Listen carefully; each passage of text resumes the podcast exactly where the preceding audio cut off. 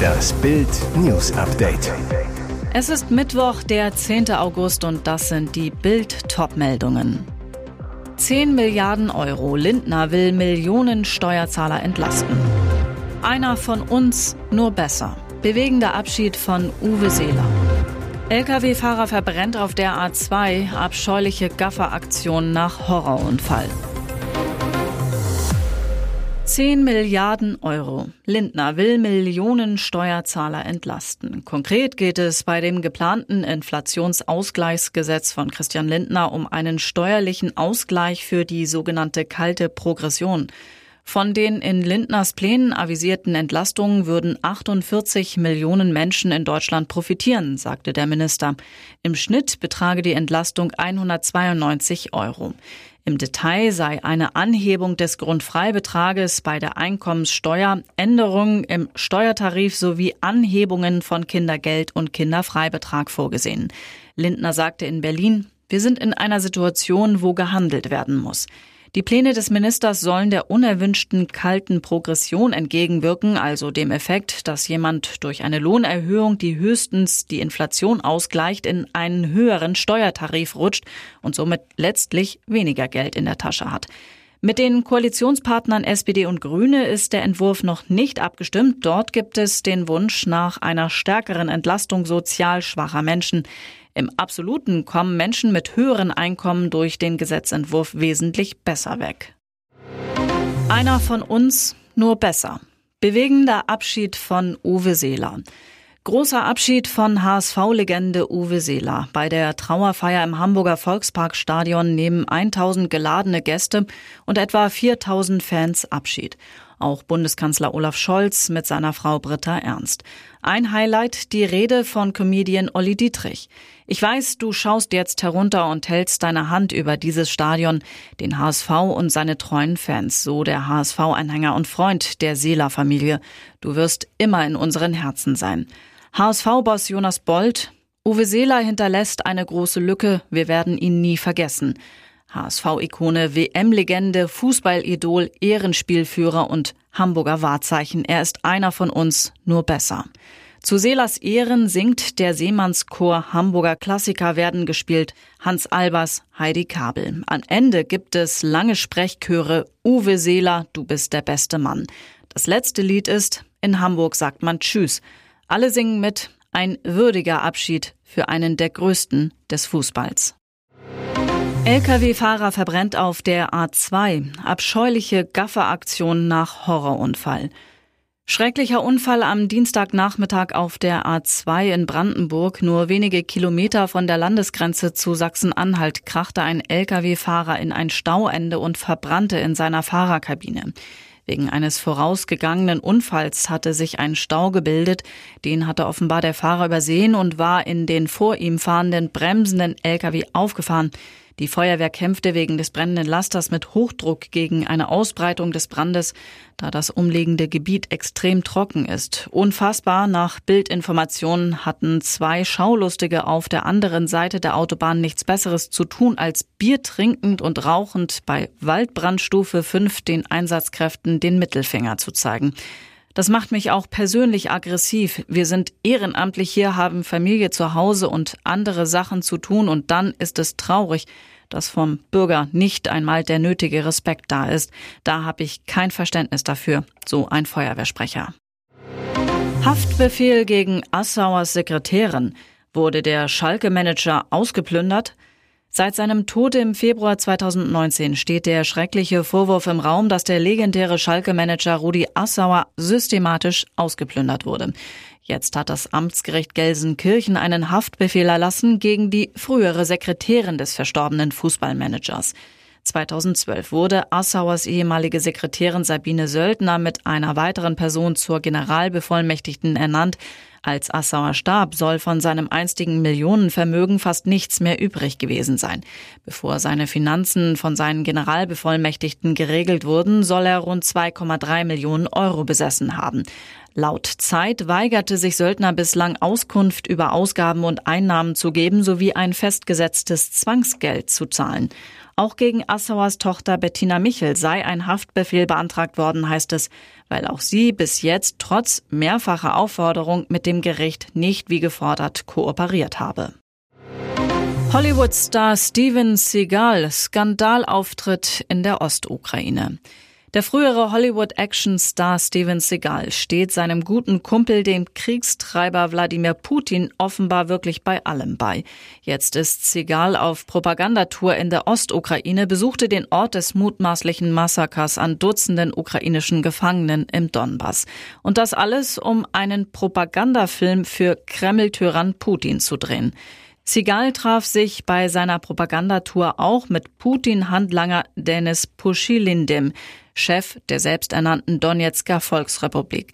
Der Separatistenchef bestätigte, dass Sigal eine Dokumentation über die Ereignisse im Donbass drehen wolle.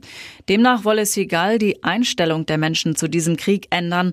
Steven sagt, dass 98 Prozent derjenigen, die über den Krieg reden, noch nie hier waren. Sie wissen nicht, was wirklich los ist. Heißt im Klartext, statt die Ereignisse im Krieg dokumentarisch abzubilden, etwa Belege für russische Kriegsverbrechen festzuhalten, wird Segal Putins Kriegspropaganda weiter verbreiten. Und jetzt weitere wichtige Meldungen des Tages vom Bild Newsdesk. Die kommende Fußball-WM soll Medienberichten zufolge einen Tag früher als geplant beginnen, damit Gastgeber Katar das Eröffnungsspiel austragen kann. Das berichtete das britische Sportportal The Athletic heute. Demnach plane die FIFA die Endrunde bereits am 20. November abends mit der Partie zwischen Katar und Ecuador zu beginnen. Bislang ist die Partie zwischen Senegal und den Niederlanden am 21. November als erstes Spiel vorgesehen.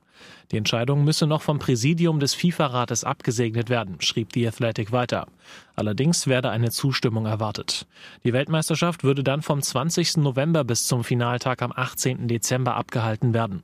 Auch die Nachrichtenagentur AP berichtete über entsprechende Erwägungen. Seit 2006 haben die Gastgeber bei Weltmeisterschaften das Eröffnungsspiel bestritten. Davor war zumeist der Titelverteidiger zuerst im Einsatz gewesen. Eine Belohnung für die Freiwilligen, ein Anreiz für Interessierte. Bundesinnenministerin Nancy Faeser hat vorgeschlagen, langjährige Ehrenamtler früher in die Rente eintreten zu lassen. Man muss darüber nachdenken, wie man denjenigen etwas Gutes tun kann, die das ihr Leben lang getan haben, sagte sie dem Redaktionsnetzwerk Deutschland. Und weiter, man könnte es zum Beispiel privilegieren, indem man den Menschen, die ihr Leben lang einen solchen Dienst an der Bevölkerung geleistet haben, früher in Rente schickt. Ein Jahr beispielsweise. Das Ehrenamt sei ein sehr hohes Gut. Für besonders wertvolle Tätigkeiten, wie beispielsweise bei der Feuerwehr oder bei Rettungsdiensten, müsse über solche Modelle nachgedacht werden, um Anreize zu setzen, führte Faeser weiter aus. Denn, so Faeser, die Naturkatastrophen nehmen zu. Deutschland war jahrzehntelang privilegiert, nun sei aber gerade in den letzten Jahren eine Veränderung spürbar geworden mit verstärkten Hochwasser, Waldbränden, langen Trockenperioden sowie Stürmen und Orkanen.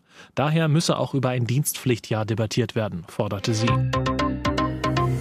Ihr hört das Bild News Update mit weiteren Meldungen des Tages.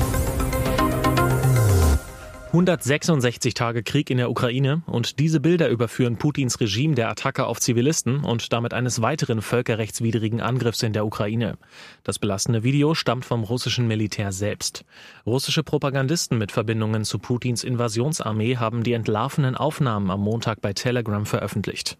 Gefilmt von einer russischen Hightech-Kamikaze-Drohne namens Lancet. Sie zeigen den Angriff auf einen ukrainischen Kontrollpunkt im Süden des Landes. Zu sehen, ein ziviles Auto wartet am Kontrollpunkt auf Durchlass, ein weiteres Fahrzeug nähert sich. Gerade als ein Soldat die Papiere der Insassen überprüfen will, schlägt die Kamikaze-Drohne der Russen ein. Dabei haben die Drohnenpiloten genau gesehen, was sie tun, denn die Lancet ist das modernste, was Russland in Sachen Angriffsdrohnen zu bieten hat. Mit ihrer hochauflösenden Kamera beobachtet die Drohne den Kontrollpunkt bereits einige Minuten lang, überträgt ihre Aufnahmen live zum Bediener, der viele Kilometer entfernt in einem Kontroll-LKW sitzt. Zu erkennen ist, dass sich zivile Fahrzeuge rund um den Checkpoint befinden. Trotzdem geht die Drohne zum Angriff über, stürzt sich auf Soldaten und Zivilisten und filmt ihren eigenen Angriff bis zur letzten Sekunde. Die Bilder belegen erneut, Russlands Truppen machen keinen Unterschied zwischen ukrainischen Soldaten und Zivilisten. Hier ist das Bild News Update. Und das ist heute auch noch hörenswert. Das ist die Tote aus der Achterbahn. Eine Gemeinde steht unter Schock. Wie jetzt bekannt wurde, stammt die 57-jährige Frau, die im Klotti Freizeitpark aus der Achterbahn stürzte, aus der Gemeinde Nohfelden im Saarland. Angehörige und Anwohner trauern um Ilonka B. Bild erreichte Bürgermeister Andreas Veit im Urlaub. Er ist bestürzt. Wie mir mitgeteilt wurde, wohnte die Verstorbene in unserer Gemeinde. Ich bin schockiert über das Unglück. Wenn man sich vorstellt, dass jemand mit seinen Lieben in einen Freizeitpark fährt und nicht mehr nach Hause zurückkehrt, dann ist es einfach nur schrecklich. Mein aufrichtiges Beileid für die Angehörigen. Laut RTL war Ilonka mit ihrer Tochter Svea in dem Freizeitpark. Die junge Frau war zum Unglückszeitpunkt mit ihrer Mutter in der Achterbahn. Sie soll noch versucht haben, ihre Mutter festzuhalten, als sie bemerkte, dass die 57-Jährige aus der Gondel zu schleudern drohte, vergeblich. Warum Ilonka B. am vergangenen Wochenende aus dem Waggon acht Meter in die Tiefe fiel, ist noch unklar. Die Untersuchungen der Staatsanwaltschaft Koblenz laufen noch. Bauernaufstand gegen Umweltbundesamt. Deutschlands Bauern ziehen ins Feld gegen den Chef des Umweltbundesamtes. Denn Behördenboss Dirk Messner liebäugelt mit einer Furzsteuer für Kühe. Max von Elverfeld, Vorsitzender der Familienbetriebe Land und Forst, wirft Messner ideologische und unwissenschaftliche Argumentation vor. Elverfeld zu Bild, wenn das Umweltbundesamt Kühe als Klimaschädlinge verteufelt, hat es seinen Namen nicht verdient. Die Viehwirtschaft ist ein wichtiger Wirtschaftszweig in Deutschland. Seit Jahrhunderten ernähren uns die Landwirte in Deutschland, halten seit jeher auch Milchvieh. Kühe liefern Milch, Fleisch und Leder, Dinge, die wir dringend brauchen. Zuvor hatten die freien Bauern Deutschlands den Präsidenten des Umweltbundesamtes massiv kritisiert. Wie berichtet, hatte Behördenchef Messner in einem Podcast eine CO2-Steuer für pupsende Kühe eine folgerichtige Idee genannt. Die Landwirtschaft könne man durchaus für deren CO2-Ausstoß zahlen lassen. Weitere spannende Nachrichten, Interviews, Live-Schalten und Hintergründe hört ihr mit Bild TV Audio. Unser Fernsehsignal gibt es als Stream zum Nachhören über TuneIn und die TuneIn-App auf mehr als 200 Plattformen, Smart Speakern und vernetzten Geräten.